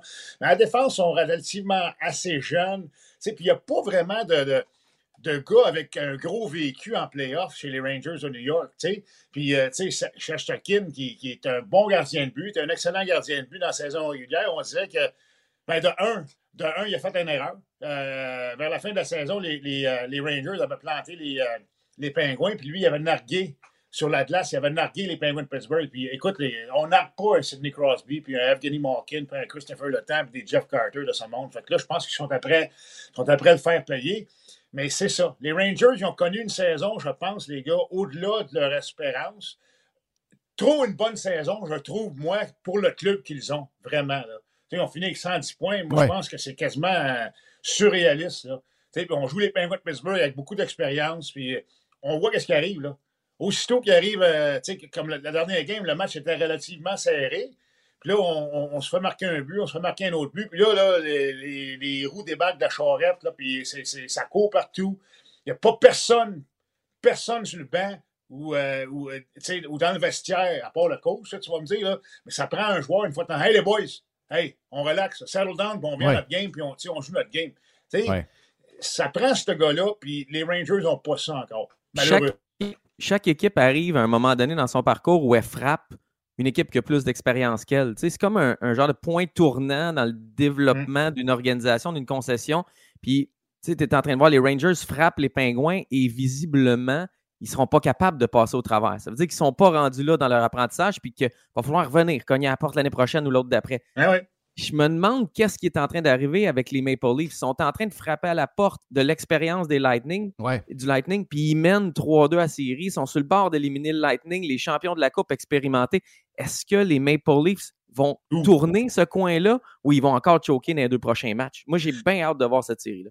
Eh ben, honnêtement, là, hier, les gars, là, je sais pas, j'ai trouvé le time-out de Sheldon Keefe là, approprié en première période quand c'était 2-0 parce que la, la foule était quand même dedans. Puis là, le, le Lightning marque les deux premiers buts. Puis là, la ballonne a dégonflé complètement. Mais par la suite, là, honnêtement, en deuxième période, les livres sont marqués seulement un but. C'était 2-1 pour le Lightning après deux. Mais, quel revirement de situation en deuxième période. Les livres, c'était partout la glace. C'était une tempête, une tornade. Ils n'ont pas arrêté. Ils étaient, beaucoup plus rapides. Tout le temps sur la rondelle en deuxième période. Tu savais que c'était juste une question de temps parce que les livres jouaient avec beaucoup de confiance. Puis hier, honnêtement, je ne suis pas un gros fan des Maple Leafs de Toronto, mais je les haïs pas parce qu'ils ont des joueurs spectaculaires. Tabarouette, vraiment, ils ont fait un statement. Ils ont fait un énoncé dans ce game-là en revenant de l'arrière. Puis, euh, écoute, on, on rit de Jake Campbell, ou Jack Campbell, excuse, Jack Campbell, Mais euh, euh, tu sais, quand, quand le Lightning a fait 3-3, il a réalisé là, deux, trois Ah bons oui. arrêts là, pour justement là, sauver la game. Puis de l'autre côté, euh, tu sais, t'as Marner puis Matthews qui s'en vont sur un 2 contre 1, puis, puis, puis Vasilevski qui donne un, un beau gros rebound là, dans l'enclave directement sur la palette du gars de 60 buts. Ça, ça se fait pas. Puis, tu sais, le, le- le- le tour est joué, la game est finie. C'est une maudite bonne série. Puis moi, tu sais, je autant- tu sais, je suis pas un fan des livres, comme j'ai dit, mais je souhaite qu'ils aillent un peu plus loin, voir qu'est-ce qu'ils ont vraiment dans le corps. là. C'est les Maple Leafs de Toronto. là. Mais le Puis on est habitué de voir les. Attends on est habitué de voir les Leafs, zéro émotion. Tu sais, l'année passée, quand Matthews se faisait brasser, il essayait d'être au-dessus de ça par le Canadien. là. Il essayait d'être au-dessus de ça. On est habitué de les voir comme si tout était normal. Des fois, on dit qu'il manque de conviction, de détermination. La face à Nylander puis la face à Matthews après leur but hier, Exactement. c'était de l'émotion. C'était- pas les mêmes Maple Leafs. Je dis pas que ça va durer jusqu'à la fin et qu'ils vont gagner la coupe. Puis je suis sur le bord de m'acheter un chandail des Bleus. là. Mais il y a quelque chose hier qui était différent chez ces Maple Leafs-là. Je sais pas combien de temps ça peut durer. C'est pour ça que cette série-là m'intrigue parce que le Lightning peut revenir puis battre les Leafs 5-0 dans le prochain match. Puis on va avoir un, un match numéro 7, c'est un pile ou face. Là. Et c'est une série vraiment, vraiment intéressante à, à suivre. Mais justement, Tu sais, quand tu dis que tu frappes à la porte, là, quand tu dis qu'on frappe à la porte, les livres, ça fait, fait plusieurs années qu'ils frappent à la porte, là, tu sais, qui, Ouais. qui rentrent dans les playoffs, puis là, ah non, on se fait battre par un tel, on se fait battre hier, l'année passée, ils se font il y a battre un par le. Canadien, c'est Il y a un inattendu complètement. Ça fait mal. Ça fait mal. Tu y penses longtemps l'été. Puis là, tu sais, euh, Tabarouette, euh, en tout cas, j'ai euh, j'ai juste hâte à voir s'ils sont capables de. Parce que, tu sais, pour sortir un champion, là, c'est pour battre un champion, ça te prend un knockout, hein? Ouais. Puis euh, ils sont capables de donner ce knockout-là demain à Tampa Bay? Tabarouette, moi, le, le Lightning de Tampa Bay, euh, ils, arrêteront jamais de, sur- de me surprendre. Puis ils ont, on dirait qu'ils ont trop de quoi dans, le, euh, dans leur chapeau. Mais euh, écoute, s'ils sont capables de passer à travers Tampa, ben, les gars, sérieux. euh, il va falloir faire attention aux livres cette année parce qu'ils peuvent être très dangereux. Ouais. Puis il y a une autre série. Euh, moi, Jerry, moi, j'ai- quelque chose. Jerry. T'as peu, t'as peu, t'as peu- Moi, moi, j'ai un petit pari sur, euh, sur Toronto à amical. C'est pour ça que, euh, pas parce que j'aime, pas parce que je prends pour eux autres, mais euh, j'ai blairé qu'il y avait quelque chose qui, euh, qui, euh, qui, qui allait se préparer dans cette équipe-là. Je sais pas pourquoi, trop de talent. Mais, quoi je prends, pari? mais je prends, mais quoi je un prends- pari amical? Pour Jerry, c'est combien Oh, d'argent? c'est c'est de la Un bouffe. piastre? C'est- C'est c'est toujours de la, moi, c'est toujours de la bouffe. C'est un, c'est un Big Mac double, euh, double avec C'est ça, bacon. exactement ça. C'est très, très amical. Mais la face, c'est qu'un gars comme, un gars comme euh, William Nylander, justement, ce gars-là qui a été très critiqué parce qu'il a, fait, il a quand même fait sa meilleure saison à vie cette année. Et là, depuis le début des playoffs, il, est à- il paraît que sur les, il paraît que sur les, les, les radios de. Toronto, le monde y arrachait la tête. Là. Là, hier, Ben, il, est un peu, euh, il est un peu en dents de scie, hein, Nylander. Il- Oui. Il, se- il se présente, il se présente pas, puis il, il est un peu frileux aussi. Là. Je peux comprendre pourquoi que les médias de Toronto ils tombent sa tomate un peu, parce que il des fois, euh, au lieu d'aller dans le coin ramasser le puck, il laisse des traces de break. Mais il y a puis, du euh, talent en oui. six ça, par tu exemple. Mais, Et qu'il y a du talent. Pour avoir Mais du t'as vu la séquence ben, hier, Gilbert? Hier, quand il, il s'en va dans le coin, je me souviens pas avec quel défenseur, puis finalement, il ralentit, puis il y a une caméra qui le prend vraiment en gros plan. Là. Tu vois Nylander ralentir, tu vois qu'il va pas chercher la rondelle en deuxième, puis il va même pas donner à, il donne même pas mise en échec au défenseur qui va la chercher de l'autre équipe. C'est ça, c'est rempli de talent, mais à un moment donné, il fait des moves que ça. Il, il dans le coin. tu sais. Mais il y a deux buts, deux passes dans ses Ouais. deux derniers matchs. Fait que, moment donné, tu pardonnes des trucs à ce genre de joueurs-là quand ils produisent. Je voulais juste rire un peu, OK? Je regardais les, les, les, les stats de la série Bruins Hurricanes. C'est une série bizarre. L'équipe à domicile Oui, mm, gagne c'est vrai, temps par 2-3 buts. Tu sais, c'est vraiment une série que tu peux miser sur l'équipe qui est chez eux jusqu'au match numéro 7, puis tu, tu vas gagner ton argent.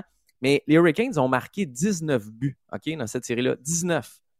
Kotkaniemi a 0 points. Oui, c'est ça. Ça, c'est capoté. Hey, pas 3, pas 2. Tu sais, Max Domi aurait, aurait ramassé deux mentions d'aide euh, sur le bord de la, de la- de la poubelle ou de la rue. Je dis Kotkaniemi a 0 points. C'est le seul attaquant des 15 qui a joué tous les matchs puis qui a 0 points. Euh, je te rappelle qu'il est payé 6,1 cette année, qu'il vient de Incroyable. signer une, Eh. une- une prolongation de contrat de près de 40 millions. Ah non, c'est écœurant. Tu sais, on, on dit que, on s'est demandé, Christian Devorak est meilleur que Philippe Dano? La réponse, c'est non. On s'entend, Dano est meilleur que Devorak. Mais la vraie question, c'est Devorak, est meilleur que Kotkaniemi? La, la- la réponse, c'est oui. Là. Kotkaniemi, il n'y a personne qui s'en ennuie à Montréal. Non, non, non, non, non, non. Non. non, non. Il savait qu'est-ce qu'il faisait quand il a pris le contrat de 6 ans, puis euh, ou 8 ans, 40 millions. Là. Tu sais, son- le monde, les gens disaient, hey, s'il si, s'il produit, tu sais, il va être sous-payé. Mais je pense pas qu'il va être sous-payé. Moi, je pense que dans quelques années, là, on va en avoir plein, plein de derrière. Euh, J'allais de dire casse. Ouais, ouais, je sais. casse, ok? Hey, Plein de la- casse. la- on, on avait d'autres sujets, on avait d'autres sujets, mais là, regarde, on jase trop, euh, le, le- le temps est fini. Merci à Gilbert, mon ami Gilbert, merci de votre première visite dans Radio Pirate Live, c'est fait au bout. plaisir. Merci, merci à Max. On fait une pause, on revient avec la boîte à Jerry sur Radio Pirate Live.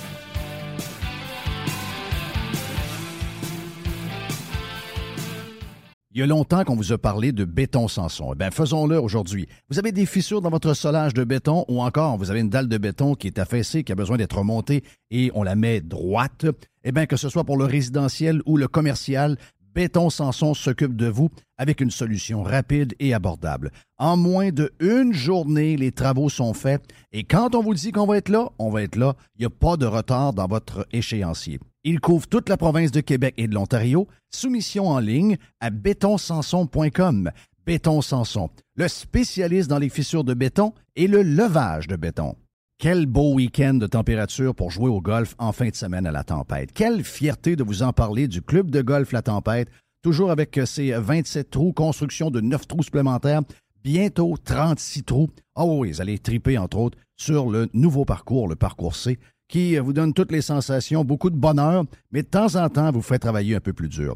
Réservez votre membership, ça vous tente de vous joindre à la grande famille de la tempête. Faites ça dès maintenant et profitez du tarif actuel du droit d'entrée qui n'a pas été changé dans les derniers mois malgré l'augmentation des prix un peu partout. Pour tous les détails, visitez golflatempête.com. C'est Fred qui va s'occuper de vous. La grande famille de la tempête vous attend. Joignez-vous à nous. Devenez membre de la tempête. Salut, CMC. Et Justine. Papa, il aime pas le café, mais nous, oui. On a découvert la brûlerie Europa de Cap-Rouge. Leurs 27 variétés de café sont super bons et sans amertume, même les plus corsés. Si vous êtes à Québec, vous pouvez déguster leur café sur place. Si vous êtes de l'extérieur, essayez la boîte découverte pirate qui comprend quatre sortes de café afin de goûter et trouver votre café préféré sans vous déplacer. Mentionnez que vous êtes pirate et obtenez 10% de rabais. Ils ont aussi des capsules pour votre Keurig et votre Nespresso. Brûlerie Europa. Commandez en ligne à brûlerie-europa.com. OK, vous êtes sur Radio Pirate Live. En passant, vous pouvez devenir membre de Radio Pirate Prime. Le vrai, le vrai Radio Pirate, allez sur radiopirate.com. Si vous voulez nous écouter live, euh, vous pouvez le faire en streaming également. Vous allez sur radiopirate.com, il y a un gros player que vous voyez. Allez sur le play et à compter de midi, on est pas mal là, là. Même chose sur TuneIn Radio. Et si vous voulez pas devenir membre, eh bien, un petit don, ça peut faire. Parce que c'est le même que c'est le même qu'on survit. Donc, allez sur radiopirate.com et cliquez sur don. C'est très apprécié. Merci beaucoup. Êtes le meilleur. Parce que vous allez triper, vous allez avoir du fun. Devenez membre de radiopirate.com. Un peu de Tesla, tiens. Modern Day Cowboy nous amène à, non- à mon ami Jerry avec un bout de Oui. boîte pour finir ça aujourd'hui. Euh, on est euh, mercredi déjà. Qu'est-ce qui se passe aujourd'hui, mon On reste dans la musique. euh, Pink Floyd veut vendre son catalogue. Oui! Et- Combien, c'est quoi le prix qui est avancé? J'ai pas, j'ai pas trouvé de prix. Mais regarde, j'allais fouiller un peu euh, vite, vite, vite comme ça. Là. David Bowie a vendu son, le catalogue, c'est en deux, ben c'est, cette année, en 2022. Je pense que c'est au début de l'année. 250 millions. Donc, c'est. c'est- mais si mettons, je fouille un peu dans le passé, mettons, Aerosmith, en 2013, ils ont vendu pour 150 millions. Et Stevie Nicks, elle, elle a vendu, je pense, c'est 80% du catalogue là, euh, pour 100 millions à l'époque. Puis dans les. t'as- Bob Dylan qui a vendu, ils disent entre 300 et 400 millions. On n'avait pas le chiffre exact. Un qui a pogné le pactole, vraiment, c'est euh, Bruce Springsteen. Il a pogné 500 millions. J'ai pas compris, là. Moi, non plus, j'ai pas compris ce bout-là. C'est quand même. c'est- C'est c'est 500 millions. Je sais qu'il y a bien du monde, puis ça, je sais qu'il bon, il écrit des belles affaires, mais euh, je sais pas, je sais pas que, je sais pas comment tu fais pour rentabiliser ça. C'est le bout que les montants sont, sont complètement démesurés. Mais, mais comment Euh, peut valoir, je comment peut valoir Pink Floyd? Ça veut dire, si Springsteen est à 500, euh, je sais pas, là, euh, je ne suis pas, je suis pas un Ben, expert de la dans ces musique, eaux-là, là, mais ça veut dire, euh, il me semble que c'est c'est- c'est immense. Là, euh, c'est- Oui, on doit, on doit être dans les eaux de 400-500 millions, d'après moi. Là. Oh oui, quelque chose de même.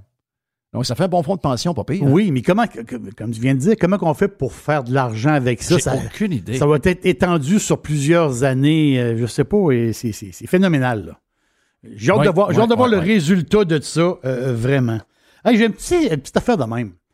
Un genre de, ça m'a fait un peu sursauter. C'est euh, dans l'annuel de l'auto. Donc, ils parlent de voiture, hein, c'est, leur, c'est leur business. Et ils parlent du Toyota BZX4. Hein, quelle histoire! C'est ça, c'est un, c'est un, euh, Quelle histoire complètement folle! Traction intégrale, un très beau petit SUV électrique. hein, tu sais, des SUV, là, il y a juste les, la gauche, dit, ah, les SUV. les- non, les SUV, c'est des beaux, c'est des petits, c'est des petits modèles, tu sais, des beaux petits, des petits chars. Et là, le fameux Toyota BZX4, euh, qui est 100% électrique, là, il y, y a une affaire qui est sortie, là. Par temps froid, par temps froid. On, on est au Québec. là? Euh, il fait beau aujourd'hui, puis il fait chaud. Oh, qu'il fait chaud. Mais attends, c'est quoi? C'est 3 degrés ici à Québec, euh, le- le- le- le- la température annuelle, là, si on fait une moyenne. Mais par temps froid, euh, la recharge se fait tranquillement. Là, ici, on parle de 32 Fahrenheit. Donc, c'est zéro. Oh. Zéro. Mais si tu prends la. Si tu charges à moins 20, tu peux pas charger le char. C'est impossible de charger le char. Donc, ça veut dire que ça prend un garage. Au froid, oui, ça prend un garage. Donc, au froid, tu peux pas charger ton char. Puis on comprend que si c'est dur à charger, ça veut dire que même si tu, tu charges dans le garage, une fois que la porte de garage ouvre, s'il fait moins 20, on s'entend qu'elle doit tomber à près de 50% en partant quasiment. là. Mais je peux pas qu'on. Sans, sans ouvrir, tu es en, soute de skidoo, tu n'as pas encore Oui. ouvert la, la chaufferette, te chauffer les pieds. Il n'y a rien. Mais les gars de l'annuel de l'auto ne comprennent pas ça. Dans le sens qu'ils disent, c'est un, un véhicule qui va se vendre au Canada, on s'entend dessus. Il faut qu'il y ait des modifications. On peut pas. Écoute, tu sais, si on veut aller dans l'électrique, il faut être capable de charger notre char quand il fait fret. Là. Ouais, mais ça, là, ça, ça veut dire que ils se dég- ils veulent pas avoir d'histoire. OK? En faisant ça. se là, dégagent, c'est comme dire? les compagnies de. C'est comme les compagnies de pilules qui disent ben, si tu prends des pilules, tu peux avoir la diarrhée, tu peux avoir ci, tu peux avoir ça. Ils émettent toutes. Comme ça, si quelqu'un a quelque chose, ben, ils peuvent pas dire Ah, on savait Je tu, comprends. tu le savais, tu peux rien faire, t'as pas de recours. Donc, ils s'en lavent les mains. Donc, si jamais des gens qui ont des problèmes dans le froid, ah, on vous l'avait on dit. vous l'avait dit, c'est ça. On vous l'avait dit. Donc, ça, ça, ça fait comme les padés un peu. Une petite affaire encore dans boîte, oui, Jerry, une petite affaire, j'ai euh, j'ai Netflix qui prévoit lancer. Tu sais, Netflix a dit il y a plusieurs mois, oui, un jour, on va lancer un genre de Netflix avec publicité moins chère. Mais là, avec les derniers résultats que sortis de Netflix et la situation présentement et la compétition, on va aller plus vite. Ouais. Donc, l'histoire de faire ça dans deux ans, leur plan, c'est d'être d'ici deux ans. Là, c'est, non, non, non. Là, c'est en 2022, possiblement à l'automne, on parle octobre ou dans ce coin-là. Donc, Netflix va lancer un, ex- un Netflix pas cher, avec publicité. Donc, ça va être. euh, j'ai, hâte de voir ça, le- qu'est-ce qu'ils vont nous, nous charger. Mais je pense que ça va attirer euh, beaucoup de monde. Parce que Netflix est rendu assez dispendieux. Des fois, on. Mais là, si on se fait enlever un 10$, peut-être, moi, je pense que ça peut. euh, je ne sais pas le prix encore, mais je pense que ça. Hey, Netflix a perdu quand même. L'action en bourse a perdu 75% de sa valeur dans les euh, depuis, depuis pas tellement longtemps, depuis euh, six mois ou à peu près. C'est énorme, énorme. Puis un petit clin d'œil. OK, mais, mais, mais- mais mettons, là, dans un. dans- euh, mettons que c'était trop élevé. Là, c'est-tu rendu trop bas? Là? Je, je comprends qu'on ne sait pas tant qu'on n'est pas rendu. là. Mais, tu sais, je veux dire, c'est. Tu sais, je regardais hier comment euh, euh, Peloton s'est fait démolir. Démolir. Démolir. Le gars, il dit écoute, la compagnie, ça ne marche pas pantoute. On n'a plus de cash, on n'a plus de ci, on n'a plus de ça. Ils ont perdu encore hier en bourse. Mais on dirait que quand, quand c'est trop d'un bord ou de l'autre, il doit y avoir un milieu quelque part. Il doit y avoir, un- une vérité quelque part qui n'est pas telle, peut-être pas celle d'il y a six mois, mais peut-être pas celle d'aujourd'hui non C'est quand il plus. a sorti les earnings, les résultats financiers de Netflix, on sait que le stock est passé de 350 pièces à 230. On s'en rappelle, la grosse journée de baisse, là, il n'y a pas longtemps de ça, ça, ça, ça a claqué. Beaucoup de monde ont embarqué dans Netflix cette journée-là. Il y a eu 134 millions de volumes. Ça veut dire quoi? Ça, c'est des actions, Jeff, qui changent de main dans une journée. Une journée normale de Netflix, c'est 11-12 millions de volumes. Il a fait 134 millions. Ça, ça veut dire quoi? la cage aux morts est bien pleine. Là. Du monde à 230, 240 ou dans ce coin-là, c'est plein, plein, plein. C'est des milliers, des milliers de personnes. L'autre, il pensait faire une bonne affaire, mais là, on est moins 25% depuis ce temps-là. Fait que déjà, il pensait faire une aubaine. Oui. Euh, Sur le coup, oui, parce que tu dis, hey, c'était une méchante drop. On est moins 25 en bas encore. On est présentement aux alentours de 173 pièces. Donc, c'est pas chic, ben, ben. Est-ce que c'est le temps là? On peut pas faire de recommandations, mais la baisse est vraiment euh, complètement euh, spectaculaire. là. Ouais. Hey, euh, petit clin d'œil avant de partir et de terminer Radio Pirate Live. Euh, le, le web est extraordinaire. On découvre un paquet de choses. Groupe de soutien entre mamans. Patricia écrit Bonjour, j'ai une demande pour vous. J'ai une fille de 9 ans et elle dit vouloir être un chien et vouloir s'appeler Richard. Je sais qu'on est en 2022, mais j'ai de la misère à voir comment elle va réussir dans la vie en étant un animal. Comprenez-vous comment euh, prenez-vous ça? Euh, Je sais pas, c'est une vraie histoire, mais il y en a quand même qui ont répondu. Ah, je pense qu'il faut être ouvert à ça, nous dit Pamela. J'ai un cousin qui est trans dauphin. Il le sait depuis qu'il a 11 ans, il a maintenant 16 ans. Ma tante l'a bien pris, euh, mais mon oncle était fermé à ça, mais avec le temps, c'est moins pire. On lui a aménagé un bain dans sa chambre pour faire un genre d'aquarium et l'été, il vit dans la piscine. Il va faire un GoFundMe prochainement pour une chirurgie des branchies qui va se faire en Israël. Là-dessus, on est parti! Quelle époque! Quelle époque extraordinaire! Quelle époque extraordinaire! J'adore! on est fou! hein. On est fou! On est, on est tombé sur la tête! On est tombé sur la tête! Radio Pirate euh, Prime, demain matin, gros jeudi, et euh, plus tard, Radio Pirate Live. Passez un bon mercredi. Bye-bye. Vous êtes un employeur et votre régime d'assurance collective vous coûte un bras à vous et vos employés? Faites appel à votre conseiller.net Assurance collective pour réviser votre programme. Vous pourriez être surpris. Contactez-nous, votre conseiller.net.